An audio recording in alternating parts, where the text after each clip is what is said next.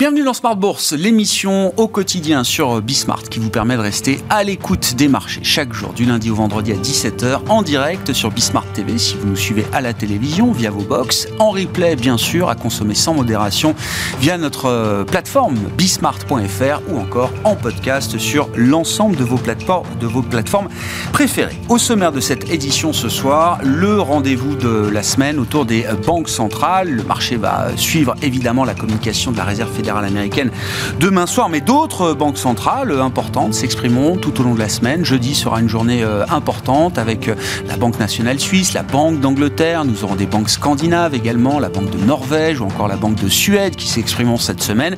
Et enfin, vendredi, en clôture de la séquence Banque centrale, la Banque du, Japon dont on attend euh, toujours qu'elle résiste encore et toujours à l'appel de la hausse des taux. Nous commencerons à parler de la Fed évidemment avec nos invités de Planète Marché dans un instant avec des marchés qui euh, restent plutôt euh, hésitants, sans euh, prise de décision forte à ce stade, d'autant que les tensions obligataires, les tensions sur les rendements obligataires persistent et même s'accroissent, plus de 4,35 sur le 10 ans américain, 2,75 sur le 10 ans allemand, au fur et à mesure qu'on voit les matières premières et le pétrole continuer de pousser à la hausse à plus de 95 dollars désormais pour le baril de Brent de la mer du Nord.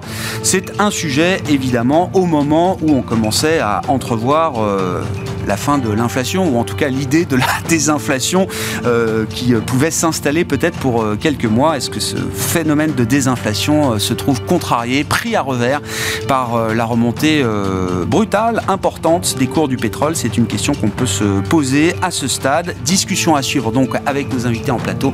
Et dans le dernier quart d'heure, nous nous focaliserons sur le secteur de la santé qui semble avoir pas mal d'intérêt dans ces marchés un peu compliqués un peu euh, hésitant. Nous en parlerons avec un analyste spécialiste du secteur et managing director chez Stifel. Eric Le sera avec nous en plateau à partir de 17h45.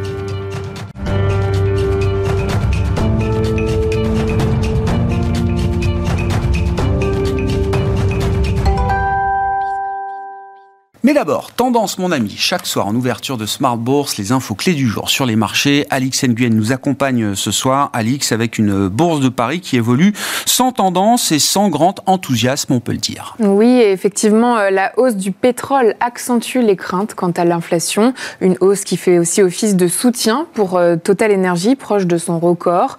Euh, le contrat de novembre sur le Brent de mer du Nord gagne en effet encore du terrain et franchit les 95 dollars le baril un mouvement de hausse déclenché par l'Arabie saoudite qui a agi pour élever les prix en prolongeant la baisse de sa production jusqu'à la fin de l'année, ce qu'a également fait la Russie.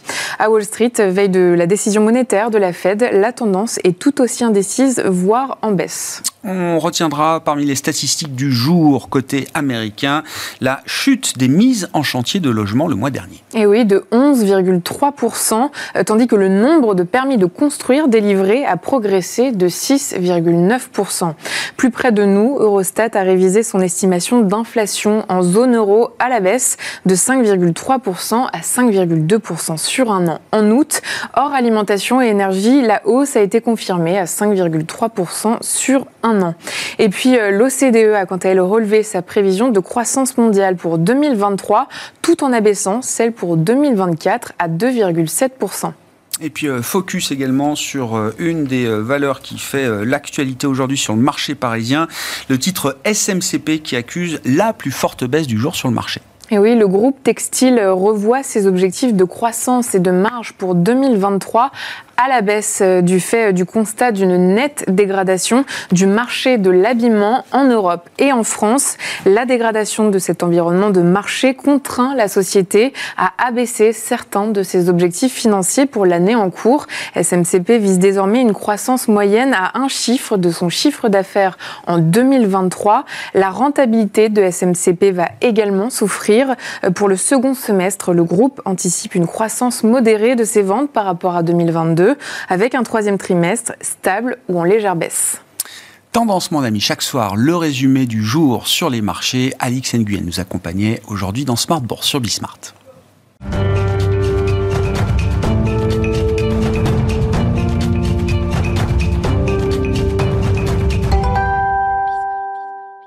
Trois invités avec nous chaque soir pour décrypter les mouvements de la planète marché. Léa Dunan-Châtelet est avec nous, directrice de l'investissement responsable chez DNCA. Bonsoir Léa. Bonsoir Grégoire. Merci d'être là. À vos côtés, Igor Demac, directeur associé chez Vital Épargne. Bonsoir Igor. Bonsoir Grégoire. Ravi de vous retrouver. Ravi de retrouver également Hervé Gouletker à nos côtés ce soir. Bonsoir Hervé. Bonsoir Grégoire. Vous êtes senior economic advisor d'Accuracy. On est à la veille d'une décision de la Réserve fédérale américaine, ou en tout cas d'une communication de la Fed. C'est donc la une un peu obligée, j'allais dire, euh, ce soir pour euh, euh, Hervé. 3,8% de taux de chômage mesuré au mois d'août aux États-Unis. J'ai vu que l'inflation cœur sur les trois derniers mois, si on annualise le rythme des trois derniers mois de l'inflation cœur, on est à 2,4%. Est-ce que c'est le soft landing historique que tout le monde espère ou est-ce que c'est encore un, un risque de mirage peut-être, d'un atterrissage en douceur? Le soft landing, on en parle plus qu'on en voit. Euh, réussir un soft On en a vu qu'un, on m'a dit, 95. Euh, oui, ça, ça, dépend si vous... Bah, il y a les softish landing aussi, où vous tangentez zéro, mais vous n'êtes pas vraiment en récession. En fait, le soft landing, c'est un Graal qu'on n'atteint jamais. Donc, euh, est-ce qu'on l'aura? Vraisemblablement pas. Si on parlait de cycle, on ferait mieux de dire il y a une alternative entre une phase d'expansion tardive ou alors une récession, un début de euh, récession. Mm. Bon, euh, ça serait une divine surprise si on avait un soft landing. Mais en fait, dans les deux chiffres que vous avez mis, on voit bien le rapport contradictoire. Vous nous dites d'une part, il y a un taux de chômage qui est vraiment, vraiment bas et de l'autre, vous nous dites ah ben je je, je tords en tripatouillant l'inflation, on arrive à 2,4. on est presque sur la cible de la banque centrale. Oui, dans les deux cas, les chiffres sont vrais, le calcul est exact, mais, on voit bien que euh, si on part du 3,8% de taux de chômage, bon, euh, ça, ça, indique tout de même une certaine, un certain pouvoir de marché des euh, employés ça implique une dynamique des salaires euh, plus forte. Hein. La, dynamique des salaires, avant tous les malheurs qu'on a connus depuis, euh, depuis la Covid, c'était aller autour de 2,5. Aujourd'hui, on est plutôt entre 4 et 5, même si ça ralentit. Ça ralentit un peu. Mais en fait, euh, à côté de ça, il y a des gains de productivité aux États-Unis qui se sont évaporés. Alors, ils se sont évaporés partout, mais aussi aux États-Unis, ce qui fait que lorsque vous raisonnez en termes de coût salarial par unité produite, l'évolution des salaires moins l'évolution de la productivité, bah vous êtes aussi entre 4 et 5. Quoi. Et, en fait, quand vous regardez les choses, un peu structurellement, le socle de la formation des prix, c'est quand même l'évolution de ces foutus coûts salariaux par unité produite. Et donc, dire qu'on est à 2 sur les prix avec des coûts salariaux unitaires à 4, ponctuellement, ça peut. Oui, mais ça peut être un équilibre euh, tenable, soutenable. C'est sans doute instable et, donc. Euh, donc c'est un euh, soft landing transitoire. Donc il faudrait que, en fait, le marché de l'emploi connaisse une très forte dégradation avec une implication nette sur les salaires pour que pour qu'on soit rassuré sur les prix. Pour le moment, on n'en est pas là. On peut simplement dire que la situation est un peu plus confortable aux États-Unis qu'en Europe parce que en Europe, les salaires les salaires par unité produite croissent plus vite et les prix aussi. Donc, mais, mais, aux États-Unis, non, c'est pas, c'est pas très confortable. Donc, vous dites, ah, c'est intéressant. Vous dites, en Europe, vous êtes plutôt convaincu que la BCE a peut-être délivré sa dernière hausse de taux. Aux États-Unis, c'est. Ah non, non, non, je pense ah non. en Europe. D'accord. Enfin, si on regarde simplement la formation des coûts et des prix, on est Il y a encore de l'inflation dans de la fin aux États-Unis qu'on ne l'est en, en Europe. Si, quoi, si on considère que c'est le seul indicateur à regarder, après, il y a d'autres indicateurs, la stabilité financière, le tempo de la croissance, etc. etc. Donc en fait, euh, il faut prendre tout ça en compte. Mais si on dit scrognonieux, c'est l'inflation que l'on regarde, bah, c'est inconfortable partout, mais encore plus inconfortable chez les Européens on va vivre avec cette idée d'un plateau, hein. enfin, quel que soit le niveau des taux euh, terminaux, BCE, euh, Fed, on y est quasiment, euh, j'imagine, Igor. Et donc l'idée de ce plateau, de ce maintien dans le temps, de ces taux à des niveaux élevés, en tout cas par rapport à ce qu'on a connu dans le cycle et les cycles précédents. Est-ce qu'on a vu le gros des dommages sur les marchés financiers? Est-ce que les impacts les plus importants sont encore à venir? Il n'y en a pas eu beaucoup. En fait, de dommages, parce que la hausse des taux, finalement, on voit que dans la croissance, ça a été plutôt bien absorbé. On a vu que les ménages, en général, avaient beaucoup d'épargne post-Covid. Elles ont, les ménages en ont consommé une partie, mais je, je pense que c'est la permanence d'un coût de l'argent très élevé qu'il est difficile de gérer. Et on voit très bien sur le budget des États. C'est-à-dire qu'au euh, démarrage, passer de 2 à 5, ça n'a aucun impact parce que la partie de refinancement est très faible. Mais si on refinance tous les ans 8, 10, 12, 15% de la dette publique, la charge d'intérêt, et c'est exactement ce qui se passe aujourd'hui en Europe quand on voit l'immobilier, etc., c'est la permanence du coût de l'argent très élevé bah, qui bloque les transactions mm. et puis euh, qui fait que ceux qui sont... Euh, il n'y a pas beaucoup de taux variables, mais en tout cas, le coût de l'argent pour financer l'économie devient de plus en plus punitif. Donc, je ne pense pas qu'on l'ait encore vu. Et euh, sur la situation globale, États-Unis, Europe, on a toujours les États-Unis qui sont en avance par rapport à notre cycle, parce qu'ils font les choses avant, entre guillemets, ils connaissent les crises avant, puis ils ont un, potentiel économique qui est bien plus fort. Mais moi, ce que je remarque, c'est qu'il y a des grandes perturbations des prix très différenciés. En Chine, on est en déflation, on est en surinflation au Royaume-Uni, aux États-Unis, ils la contiennent par rapport à l'Europe. Et ça, cette perturbation des prix, ça donne lieu à des arbitrages. Mais globalement, c'est pas très bon pour une croissance mondiale parce qu'elle n'est plus synchronisée. Hmm. Donc euh, chacun tire dans son coin avec euh, les outils qu'il a.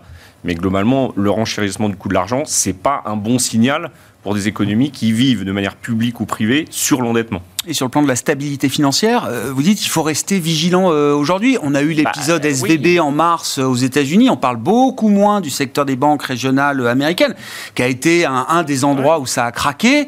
il y a peut-être d'autres segments de marché à surveiller. mais les mortgages sont très portés par les banques régionales. Hein, et le mortgage, le taux du mortgage est passé de, je sais pas, 4 à 7 hein, aux États-Unis. Il y a les pertes potentielles sur le portefeuille d'actifs qui avoisinent 550, 600 milliards de dollars. Donc c'est toujours un secteur qui bon, certes bien contrôlé parce qu'il a été identifié comme risqué.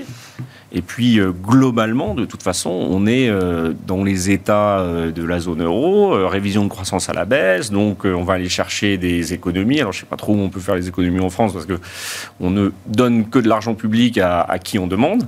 Et donc, on voit bien que les budgets sont très contraints. Et euh, je, vous rajouter la crise migratoire, qui est un coût supplémentaire pour la zone euro, par exemple. Donc on va être dans un environnement contraint. C'est pour ça que la croissance mondiale en 2024, euh, on est plutôt sur une décélération qu'une accélération. Et donc les marchés financiers, c'est une question de dérive première et seconde. Donc si on n'accélère pas, bon bah voilà, on, a des marchés qui sont assez étalés, ils reflètent assez bien, moi je trouve, euh, cette situation. Hmm. Et puis on ne parle pas encore des profits des entreprises, mais là où ils ont bénéficié de l'inflation, au détriment des ménages, c'est peut-être en train de se retourner aujourd'hui. Euh, le, commentaire un peu global euh, pour cette rentrée encore, euh, Léa Effectivement, l'idée que bah, le système euh, économique, financier va devoir vivre pendant quelques mois, quelques trimestres peut-être, avec mm. ce, niveau de taux atteint par les banques centrales en septembre 2023. Oui, alors ça, c'est finalement quelque... c'est une situation nouvelle. Tout le monde pensait effectivement d'un point de vue de la courbe des taux tout simplement, et d'ailleurs c'est dans les cours pour l'instant bah, qu'on allait avoir rapidement une baisse des taux, je n'y crois pas vraiment et je pense qu'on s'installe durablement dans cette économie avec des taux de refinancement qui vont être beaucoup plus élevés. D'un point de vue euh, marché financier pur et marché euh, en particulier action, ce qui est intéressant quand même, c'est que ça va offrir un peu de visibilité en termes de valorisation puisque on a eu de cesse que de modifier le taux dans nos méthodes euh, finalement de valorisation. Mm. Et là, on va au moins en avoir un à peu près stable. Quand bien même il est durablement élevé, il va être un peu plus stable. Ça va donner une forme de visibilité juste sur ce sujet-là.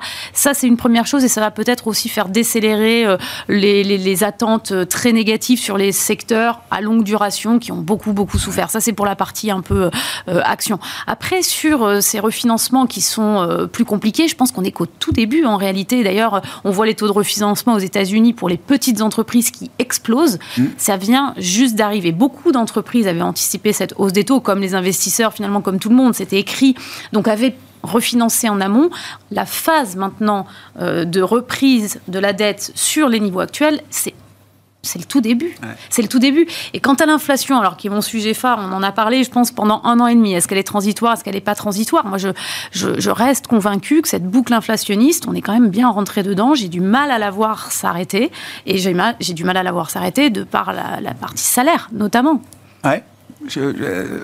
C'est une des questions qui est posée aujourd'hui par le syndicat de l'automobile euh, aux États-Unis. Il n'y a pas que la question salariale, il y a la question de la transition vers l'électrique, de ce que ça va coûter en emploi, de la représentativité du syndicat s'il y a moins d'employés, etc. Mais il y a aussi, et avant tout même, la question des salaires. Hum. Cette histoire n'est pas terminée, donc, ah bah aux États-Unis. Alors ça, c'est presque inquiétant, parce qu'il y a 18 mois, on a commencé à voir les premières renégociations salariales dans les pays anglo-saxons, donc États-Unis et Angleterre essentiellement. Ça s'est transféré ensuite en Europe. Hum. Et là, on revient à nouveau aux États-Unis. Donc, c'est les trois gros constructeurs automobiles euh, qui, avec euh, leurs syndicats, réclament une, augmentation qui est colossale. Mmh. Je vais juste rappeler les chiffres 40 sur les quatre prochaines années. Ça fait 10 ans par an en moyenne, dont ils réclament 20% dès la première année. Ils ne se sont pas parvenus à un accord, c'était à la fin de la semaine dernière. Euh, et je crois que Chrysler, via euh, du coup Stellantis, euh, avait quand même proposé 20%, ce qui est loin d'être négligeable. Alors l'impact financier sur les entreprises elles-mêmes est relativement faible. La dernière grève de ce type-là date de 2019, hein, ça concernait Ford. Et, et, effectivement, il y avait eu six mois de grève assez intense qui avait coûté quelques milliards sur le dernier trimestre. Là, l'impact, il est de quelques pourcents pour euh, des, usines à l'arrêt et de quelques pourcents pour la masse salariale si on arrivait à ce niveau d'augmentation. En revanche, moi, c'est le signal qui m'inquiète.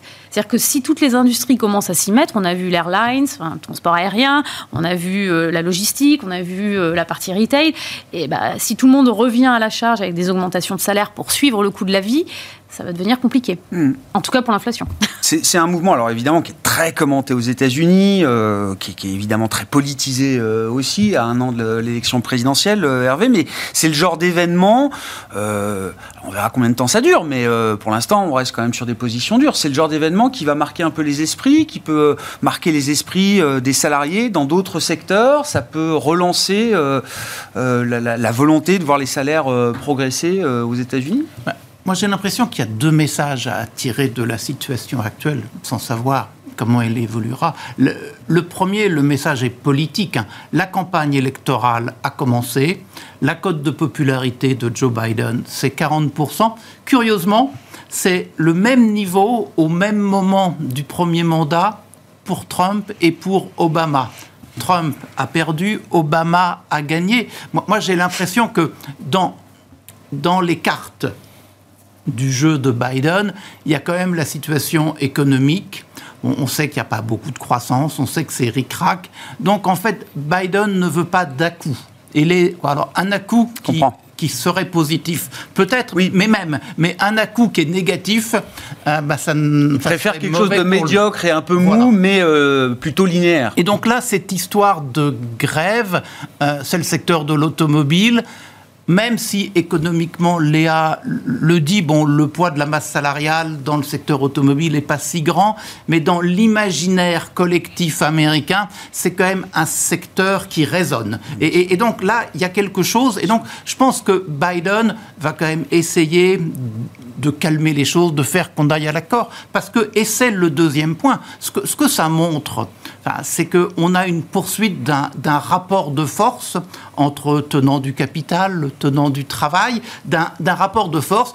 Tu m'as eu pendant de très longues années, de trop longues années, je peux t'avoir aujourd'hui, et eh bien toi, la partie adverse, je ne te rate pas. Et, ce que dit notre leader de, de Chrysler, de Stellantis, c'est bien cela. Vous avez joué du rapport de force, jouons-le vous n'avez pas eu de pitié, hmm. nous n'aurons pas de pitié. Et force est de constater que dans l'automobile aux États-Unis, les, salaires réels n'ont pas du tout suivi la trajectoire hmm. des salaires réels du reste des, de, l'économie et des autres secteurs aux États-Unis sur les 10, 15, 20, 30 ans euh, passés. Hein. La société américaine a quand même des failles. Ça, c'est une, c'est une grosse faille. En fait, du côté européen, on n'en est pas là parce qu'on a quand même euh, notre assurance sociale euh, qui fait que même si le dialogue social n'est pas très bon, on n'est pas dans la situation américaine. Quoi. Donc, à ce, double titre, oui, ce qui se passe là-bas est important. Euh, et le second est sans doute plus important que le premier. Comment on recrée du lien euh, bah, il suffit de voir euh, le succès pour le moment de Donald Trump. On se dit recréer du lien.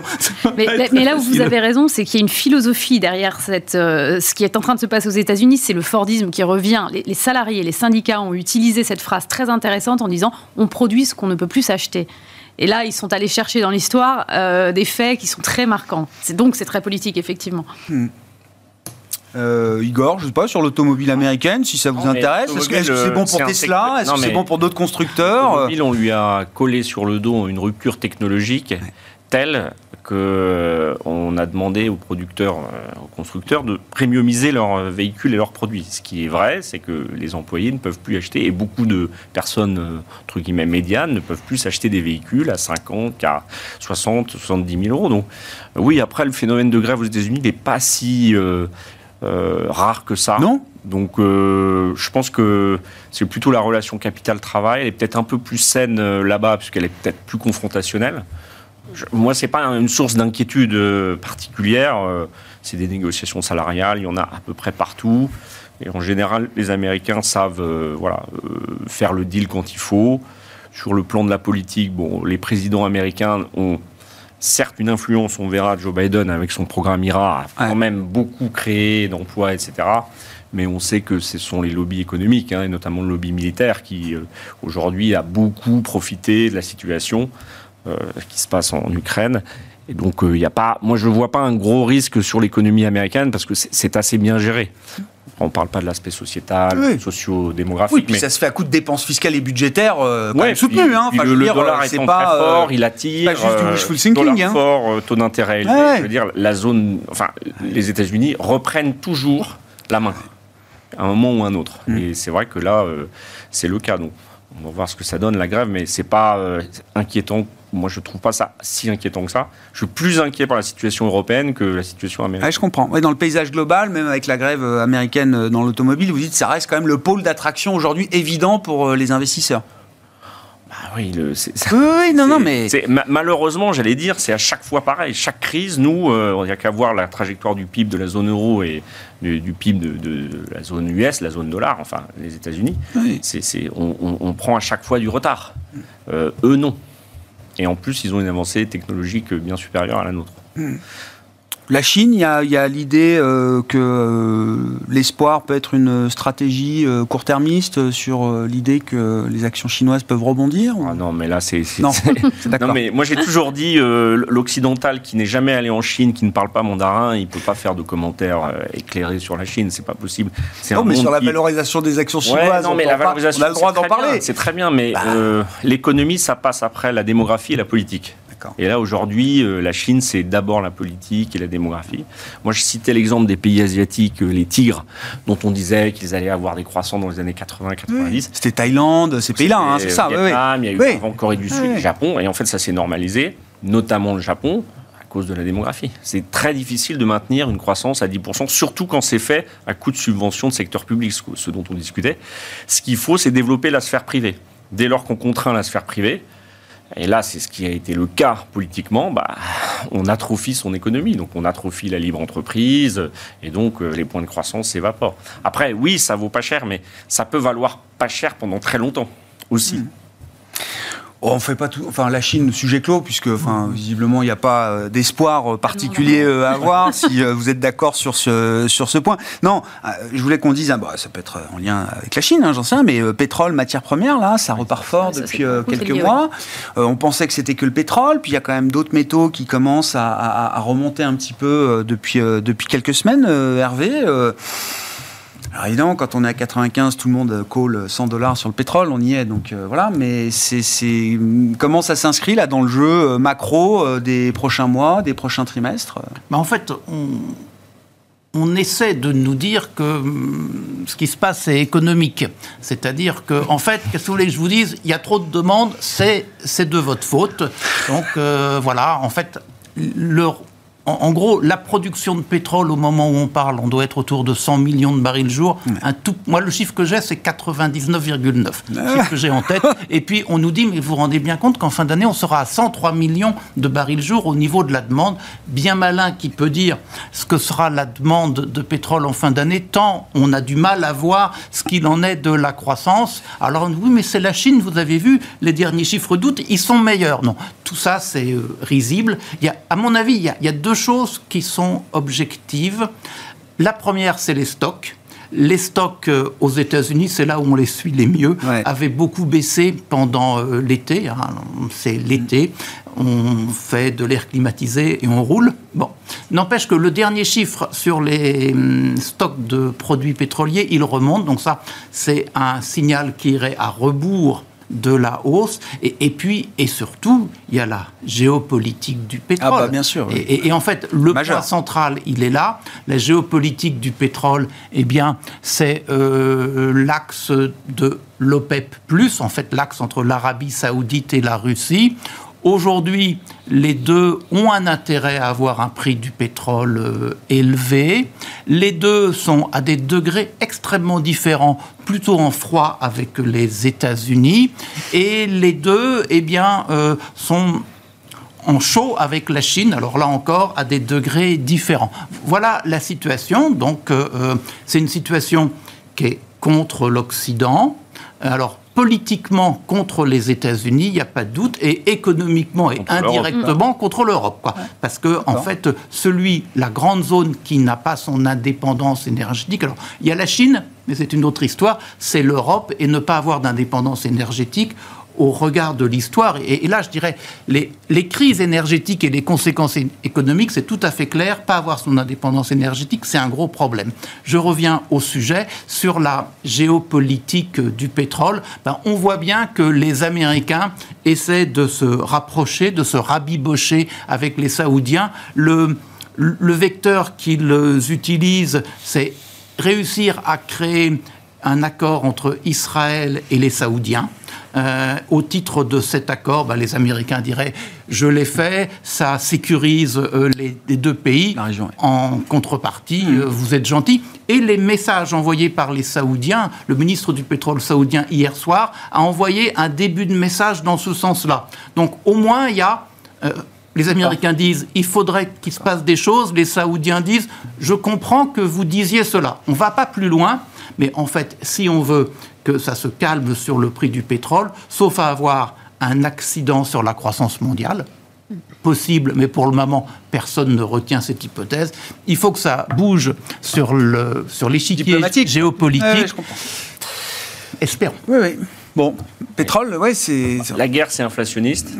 Et là, il y a une guerre entre deux blocs avec un pays intermédiaire, entre des producteurs, enfin la Russie notamment, et des consommateurs, l'Europe les États-Unis sont autonomes, mais donc euh, moi je dirais que la meilleure nouvelle qu'il pourrait y avoir pour la croissance mondiale et les prix du baril, c'est l'arrêt de la guerre en Ukraine.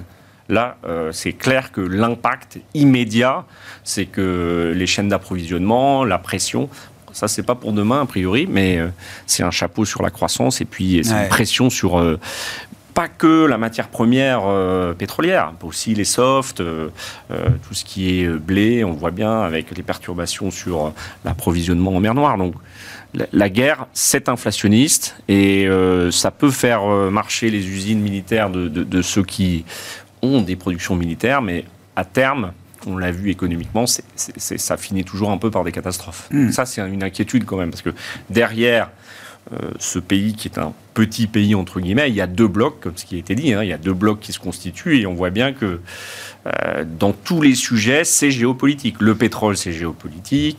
bah oui, c'est ça, oui. Euh, et, nous, euh, nous, on va pas pouvoir faire baisser l'inflation. Non, mais on va pas pouvoir faire baisser l'inflation si le pétrole est à 100 dollars. Hein, c'est pas possible.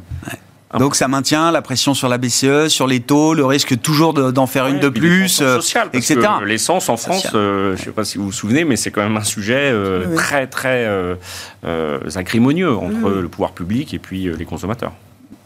Bah, parlons de l'Inflation Reduction Act.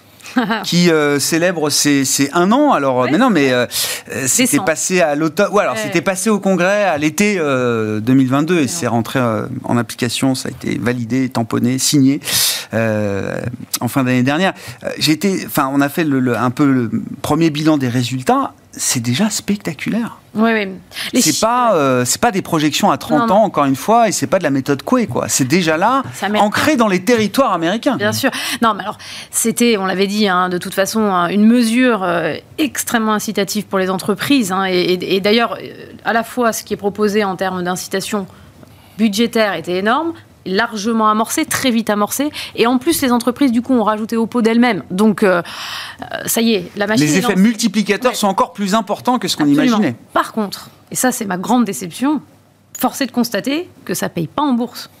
Non. Ça paye pas en bourse. C'est-à-dire que les investisseurs n'adhèrent pas au sujet, on va dire, du green aux États-Unis. C'est un des secteurs, je pense le green et en particulier les énergies renouvelables, euh, dont euh, la performance est la plus bah, mauvaise depuis le début de l'année. Même en Europe, enfin, je veux dire. Euh, oui, mais il y a d'autres secteurs, c'est moins D'accord, d'accord. Les baisses aux États-Unis et, la période de la saison de publication des résultats. Alors, comment vous l'expliquez? Alors, il y a beaucoup d'explications et elles sont plutôt logiques en réalité. Alors, première chose, alors, qu'est-ce qui a souffert? Le solaire souffre moins que l'éolien aux États-Unis, en particulier l'éolien offshore. Et il y a une raison à ça, qui n'est pas neutre, c'est que pour faire des éoliennes en mer et pour les maintenir ensuite, il faut des bateaux. Et ces bateaux, c'est les mêmes qu'on utilise mm. pour l'industrie pétrolière. Donc il y a une concurrence sur les prix dans la logistique de cette industrie qui est phénoménal. je comprends. Et c'était mal anticipé. Ça, c'est la première chose. La deuxième. Ça abîme la rentabilité de ces projets, quoi. Complètement. Et Voire ça les fait disparaître. Euh. Absolument. Deuxième sujet de rentabilité, et c'est en lien avec notre discussion sur les taux,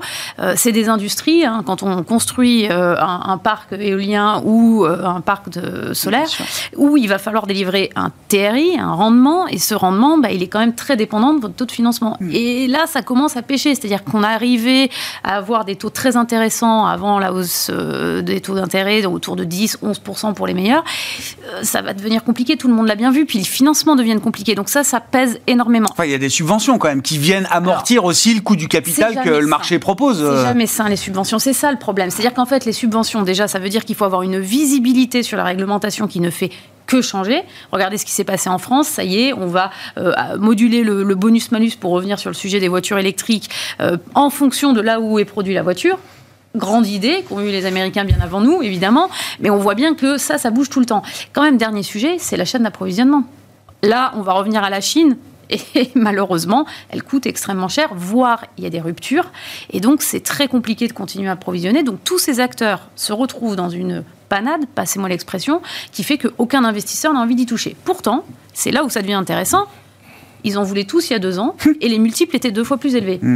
Est-ce que c'est pas le bon moment de s'y intéresser? Si on croit à la tendance, si on croit à l'IRA, les États-Unis sont rentrés dans cette danse, on va dire, du green, donc à travers l'efficacité énergétique des bâtiments principalement, la mobilité verte les véhicules électriques, et puis effectivement les énergies renouvelables. Si on y croit, et je pense qu'on peut y croire quand les États-Unis y vont, c'est marrant parce que le marché boursier, notamment, a pas de mal à croire à l'IA générative et tout ce que ça va révolutionner dans, dans nos existences d'ici trois mois. Hum. Et sur des sujets comme ça, lourds, hyper documentés, hum. euh, où toute la recherche est déjà là, où tous les rapports ont été faits, hum. il y a ah bah oui, mais non. Et la rentabilité existe. Rappelez-vous les discussions qu'on a eues sur l'intelligence artificielle. Est-ce qu'elle sera régulée, oui ou non? Je suis convaincu que oui. Donc il ne faut pas imaginer que les rentabilités qu'on peut espérer soient tout à fait exemptes euh, de nos régulateurs.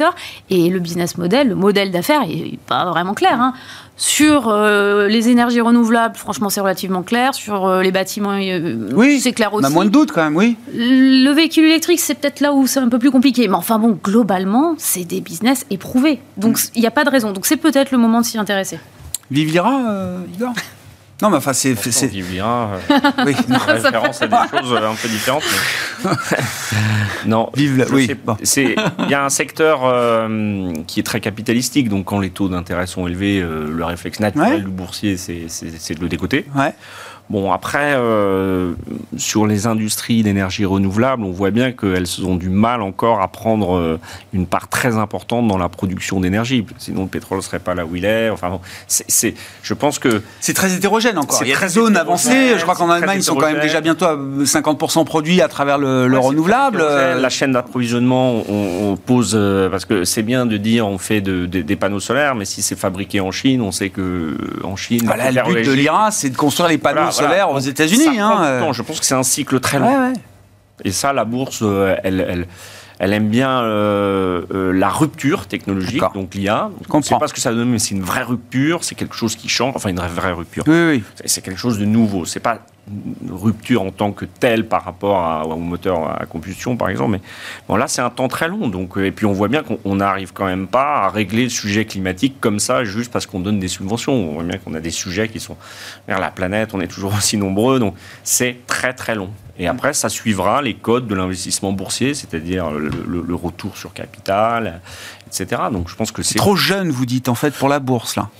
Non, mais c'est des Bah, temps très très longs. ouais, les champs pétroliers, ils n'ont pas été euh, productifs en deux, trois ans. L'industrie pétrolière, elle a mis un siècle à être euh, véritablement euh, ce, qu'elle est aujourd'hui en termes de rentabilité du capital, du cash, etc. Après, je veux pas laisser entendre qu'il y a un désamour du, du- du capital privé pour ces, ces thèmes-là, parce que ça se joue peut-être en dehors des marchés boursiers, hein, c'est ce que vous dites aussi. Le temps long, c'est le private equity, c'est l'infra, euh, la dette privée, enfin, vous connaissez très bien Oui, ces et sujets. C'est peut-être aussi en dehors du euh, marché liquide de, la bourse c'est que ça C'est se là où hein. l'argent public a une vraie valeur. C'est-à-dire que lui, euh, l'argent public, il a la vision longue. Euh, Le TGV, le tunnel sous la Manche, enfin, il n'y avait pas d'argent public. Mais euh, voilà, c'est- là où l'argent public laisse de côté le TRI à court terme. Hmm. Et euh, c'est pour ça qu'on en a quand même besoin. Et après, l'argent privé prend le relais. Mais euh, les multiples sont. Je pense que quand même, des multiples très élevés, on peut les justifier, mais quand on s'appelle Apple, quand on est un, champ de production d'électricité solaire, pas encore. Oui, puis c'est même pas eux qui justifient les multiples les plus élevés, Apple. Non, Non, en il y a plus- pire. En plus, en plus, Oui, il y a mais pire ou mieux, mais j'en sais rien, mais, mieux, oui, oui, oui. Je prends Apple parce que c'est un Oui, symbole c'est euh, euh, pour tout investisseur. Mais euh, il y a eu beaucoup de faux démarrages sur, euh, entre guillemets, les renouvelables. Ouais. Vécu Absolument. depuis- Oui, puis euh, la- euh, petite parenthèse, mais euh, euh, alors c'est en Europe, mais Siemens Energy euh, au mois de juin, Ouais. euh, euh, au mois d'août, Ouais. c'est quand même coup sur coup deux gros gadins euh, boursiers. Alors euh, sur des problèmes peut-être distincts, mais quand même Mhm. autour de l'éolien offshore, euh, des questions de maintenance, des questions de, de, de- Vous voyez, l'éolien offshore, C'est- hein, c'est- donc, c'est- euh, c'est devenu un contre-argument euh, écologique. C'est-à-dire que maintenant, c'est- les champs éoliens offshore sont aujourd'hui critiqués par les associations de défense euh, du- des littoraux. Donc, Hmm. c'est pas très, c'est pas pas simple. clair, c'est pas tranché. c'est pas simple. Ah ouais. Heureusement que c'est pas simple, mais le sujet est, est long, je Ouais. pense. Euh, Hervé, sur euh, l'IRA américain, l'Inflation Reduction Act, euh, les, les résultats déjà tangibles. Alors l'autre point qu'on soulevait, ce qui est fabuleux, c'est que c'est un plan démocrate, mais que les deux tiers des emplois, les trois quarts des investissements de, de l'IRA sont faits dans des États républicains aujourd'hui. Donc là, je trouve que politiquement, il y a quand même quelque chose de- d'indestructible. Enfin, on sait que vous, vous parliez de la remise en cause des subventions, etc. Bon, là, tout le monde est coincé. C'est- Et puis, euh, je voulais dire un mot, je ne sais pas si ça a un lien avec l'Iran, mais quand même, le Mexique, euh, c'est premier partenaire commercial des États-Unis devant, la Chine. Et ça, montre aussi la recomposition de quelque chose dans le commerce mondial et dans les intérêts euh, des grandes zones et des grands blocs. hein. Enfin, juste deux mots sur le deuxième point, euh, l'évolution du commerce extérieur américain. Oui, c'est étonnant de voir comment les, les importations américaines en provenance de Chine ont baissé très rapidement. Dans le même temps, a- avec une position politique assez proche, en Europe, ça continue de monter. Donc, donc- donc, euh, voilà, on- n'est pas... Nous, on peut pas s'en passer. Oui. Euh, Eux, probablement la- un peu plus. La réactivité, ouais, enfin, même en prenant ça, il y a quand même une réactivité chez les Américains qu'on trouve moins chez les Européens. Walmart, c'était 40% des produits vendus chez Walmart qui, venaient, qui étaient fabriqués en Chine. hein. C'est quand même. euh, Sur, sur- sur le point de l'IRA, moi, euh, enfin, si on voit ça de l'autre côté, c'est-à-dire de celui qui subventionne, en fait, il y a quand même un côté, vous investissez et je prends en charge une partie de vos coûts d'investissement. Bref, c'est la caisse de l'État fédéral qui est mise sur la table. Ah, c'est dans la bonne case, allez-y. Donc, donc en fait, euh, si on peut avoir un désappointement en disant bah, les performances actions elles sont pas là. Du côté des perspectives de déficit public, est-ce que ça dit peut-être sur le niveau des taux d'intérêt? Il faut quand même pas oublier qu'un taux 10 ans américain a dû prendre 65 centimes pendant euh, l'été. Quoi, c'est c'est pas un élément de maîtrise des comptes publics. Et, et quand on a des sûr. perspectives sur les comptes publics, elles sont pas bonnes. Et, et là, ben, ça fait une incertitude qui, qui, en fait renforce euh, cette, euh, cette dégradation. Donc là, il y a un point dont on ne parle pas, mais il y, a, une contrepartie. Il n'y a pas d'argent gratuit. On le donne à certains. Euh, C'est euh, l'État fédéral américain, qui n'est pas dans un état financier excellent, qui est en charge d'eux, sachant qu'en même temps, la Banque centrale américaine réduit la taille de son portefeuille de titres d'État. On est quand même à moins 1000 milliards maintenant. Et donc, en fait, ce qui est intéressant dans cette histoire, c'est que euh, sur la montée de notre taux euh, à 10 ans américain. En, fait, ce que ça pointe, alors vous pouvez dire c'est la prime de terme qui a monté, vous pouvez dire c'est le taux réel qui a monté. Dans tous les cas, c'est la même histoire. C'est pas du côté de l'inflation. Les anticipations inflationnistes à 10 ans, tout le monde est très optimiste. Ça rentrera dans le rang, à voir. Par contre, ce que ça flèche, c'est quand même la question de la dette du souverain américain. Et, en fait, tout ça s'est produit avec euh, un double catalyseur. Hein. Le structurel, c'est hop, jusqu'où ira la dette publique, mais le double catalyseur, ça a été la dégradation de la note souveraine par Fitch. Alors, euh, S&P l'avait fait il y a 11 ou 12 ans, mais on peut dire que les agences mettent du temps à réagir. Et puis, il y a au cours de l'été, les émissions du Trésor américain ont été très très mmh. actives. Donc il y a eu des catalyseurs, mais la réalité derrière, c'est que, eh bien, aujourd'hui, on pointe tout de même une situation d'endettement public aux États-Unis euh, sur laquelle on s'interroge et puis, il ne faut pas oublier que euh, l'Europe s'est quand même mis dans le sillage. Nous, on n'a pas fait 65 centimes. L'Allemagne a dû faire plus 35 au cours de l'été. et, c'est la même histoire. Hein. c'est les taux réels qui ont monté. La prime de terme en Europe, je ne sais pas exactement ce qu'elle a fait. Mais j'ai quand même l'impression qu'aujourd'hui, le marché obligataire nous envoie un message qui dit euh, ben, euh, inflation dont on ne sait pas exactement si elle refluera ou pas, taux d'intérêt dont on nous dit maintenant qu'ils vont rester élevés plus longtemps que ce qu'on croyait. Et ah, charge, euh, de la dette qui augmente. Question, sur la dette publique. Mm. Tout ça est assez cohérent, mais pas confortable. On a oublié finalement que l'argent public euh, devait se rembourser à un moment. Ça fait plusieurs années, et voire quelques décennies maintenant, malheureusement, qu'on pense on peut après, en agrégé, la zone euro revient assez vite dans le rang aussi, hein, dans les traducteurs de finances publiques. Après, État par État, c'est différent, mais en agrégé, euh, la zone euro, grâce à quelques pays, euh, revient dans les clous euh, assez vite l'an prochain. Mais dans ce cas-là, il y a la question de la gouvernance de la Alors voilà, il y a d'autres primes, il y a, d'autres risques qui méritent des primes, effectivement, ou des décotes sur les actifs européens. Qu'est-ce qu'on fait sur les marchés, Léa? Donc, partie action, c'est quoi la logique d'investissement à ce stade Alors, ben, moi, je, je, reviens en ce moment sur les secteurs qui ont été largement délaissés depuis deux ans. Donc, les énergies renouvelables, on en a parlé, même si ça reste petit, il ne faut pas se concentrer trop dessus non plus. La santé, hein, il y a ah, quand même beaucoup. On en parle juste après. Bah, ça tombe bien. Tout le monde en parle. J'espère qu'il sera d'accord euh, avec bah, moi. Oui, euh, mais effectivement, la santé, euh, il y a quand même des perspectives de croissance qui sont là, indépendamment du Covid, qui a été un peu un booster, et de l'après-Covid, qui a été un catalyste à la baisse des multiples.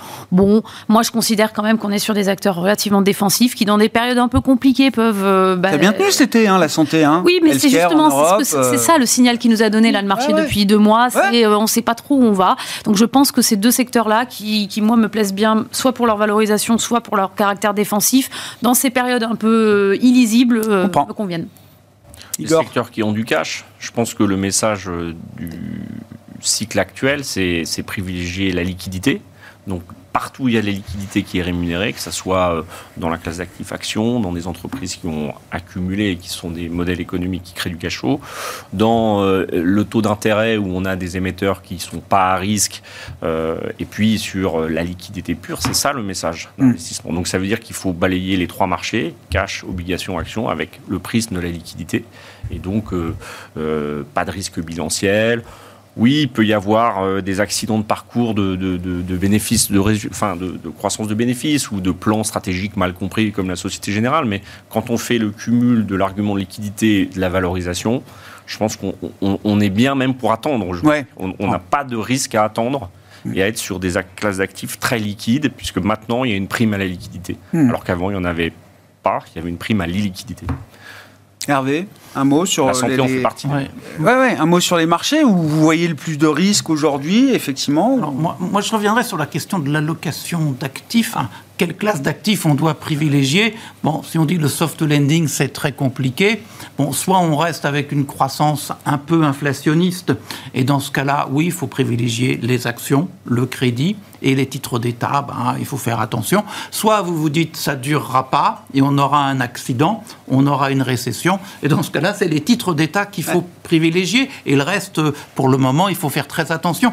Et en fait, moi, ce qui me gêne beaucoup, c'est que euh, avec l'incertitude qu'on a aujourd'hui, est-ce que vous privilégiez un scénario ou l'autre? En fait, vous vous dites les probabilités doivent être relativement proches. Eh et, donc, je trouve qu'il y a un inconfort eh au niveau de, la Privilégier un scénario plutôt qu'un autre, trop tôt ou trop vite, ça peut faire faire des erreurs. Hein. Les taux, comme vous l'avez bien dit, c'est pour ça que euh, celui qui aura du cash, euh, hein. celui qui aura du cash, il pourra traverser euh, la récession. C'est vrai. C'est vrai. Merci à vous trois. Merci d'avoir été invités de Planète Marché ce soir. Léa Dunon-Châtelet, DNCA, Igor Demac, Vital Épargne, Hervé Gouletker, Accuracy.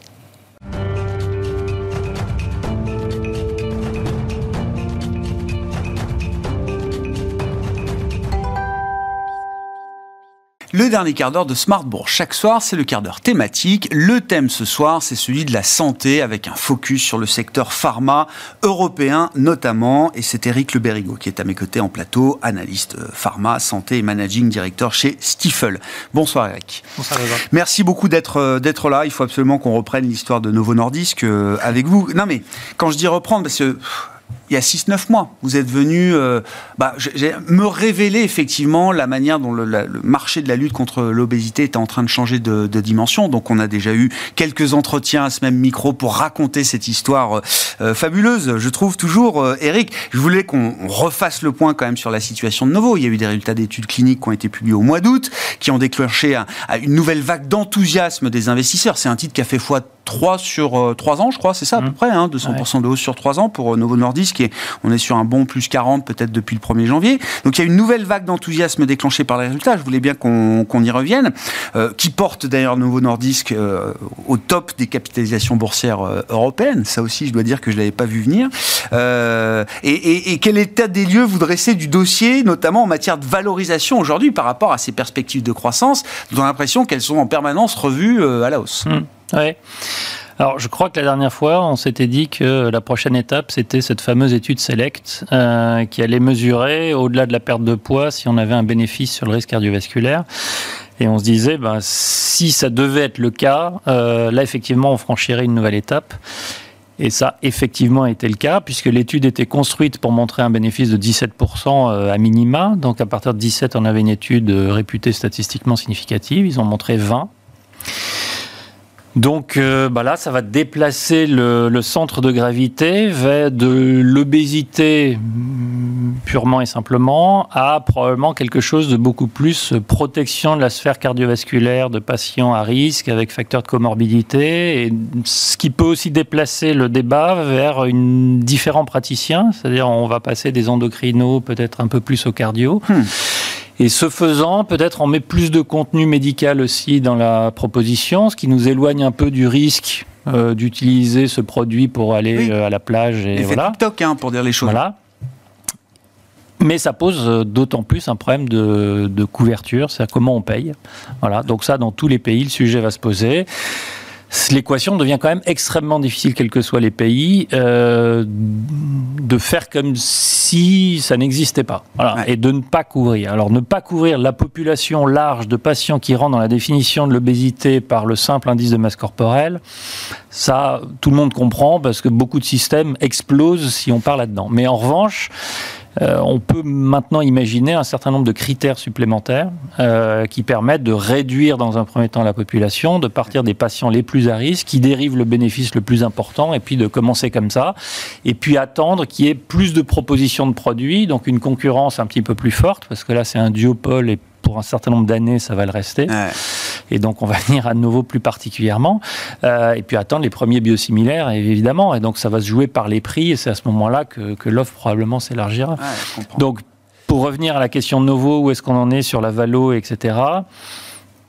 Bah, on reste dans la même configuration où de toute façon, euh, ils ne produisent pas assez, ils vendent tout ce qu'ils produisent, euh, ils nous avaient fixé euh, avant l'été, puis après l'été, puis ils repoussent l'échéance de dire on va être en situation de pouvoir recommercialiser totalement toutes les doses les plus faibles. En fait, quelle est leur astuce pour faire en sorte de ne pas être dépassé et de donner la priorité aux patients qui ont démarré un traitement et de ne pas être à risque de l'interrompre en cours mm. de route, c'est qu'ils limitent la mise à disposition des doses les plus faibles parce qu'en fait, quand on démarre le traitement, on démarre la dose faible et on monte euh, jusqu'à la dose 7, 7, 8. Et là, on se stabilise. Bon, et donc en enlevant du marché l'offre des doses les, Ah ouais. les, les plus faibles, on a moins de nouveaux patients. Bon, voilà, c'est, c'est- mais bon, on avait dit hein, la dernière fois, ils ont doublé les capex, euh, sauf qu'il faut entre 3 et 5 ans pour que les unités arrivent, donc euh, ils sont portés pour, euh, pour un, un certain nombre d'années. Et donc en termes de valo, bah, c'est toujours pas scandaleux, euh, notamment si on le mesure évidemment en PEG, parce qu'on peut pas le faire autrement. Évidemment, si on regarde le PE, on a peur, mais on, on s'enfuit. Mais Le point de on- croissance bénéficiaire. Combien coûte Ouais. le point de croissance bénéficiaire le point de croissance, il est totalement dans la moyenne. Ouais. Et donc, euh, bah, est-ce que je préfère euh, payer euh, en grosso modo, je, je- je faisais l'exercice maintenant en basculant sur 2024, et on a quand même un beaucoup plus grand groupé euh, sur sur les grosses big pharma qu'on a eu euh, historiquement. Le spread s'est quand même beaucoup resserré, et donc euh, Novo est dans la moyenne, alors légèrement un petit peu au-dessus, mais franchement. Ouais, c'est pas donc- Nvidia, quoi. Voilà. Est-ce que, je suis choqué de payer euh, un PEG de 1,5, une boîte qui fait euh, 20% de croissance de manière euh, alors pérenne Il faut faire attention euh, au terme, mais en tout cas sur pas mal d'années, ça va être Sur le un horizon Et la visibilité, elle, Ouais, est, ouais. elle est considérable.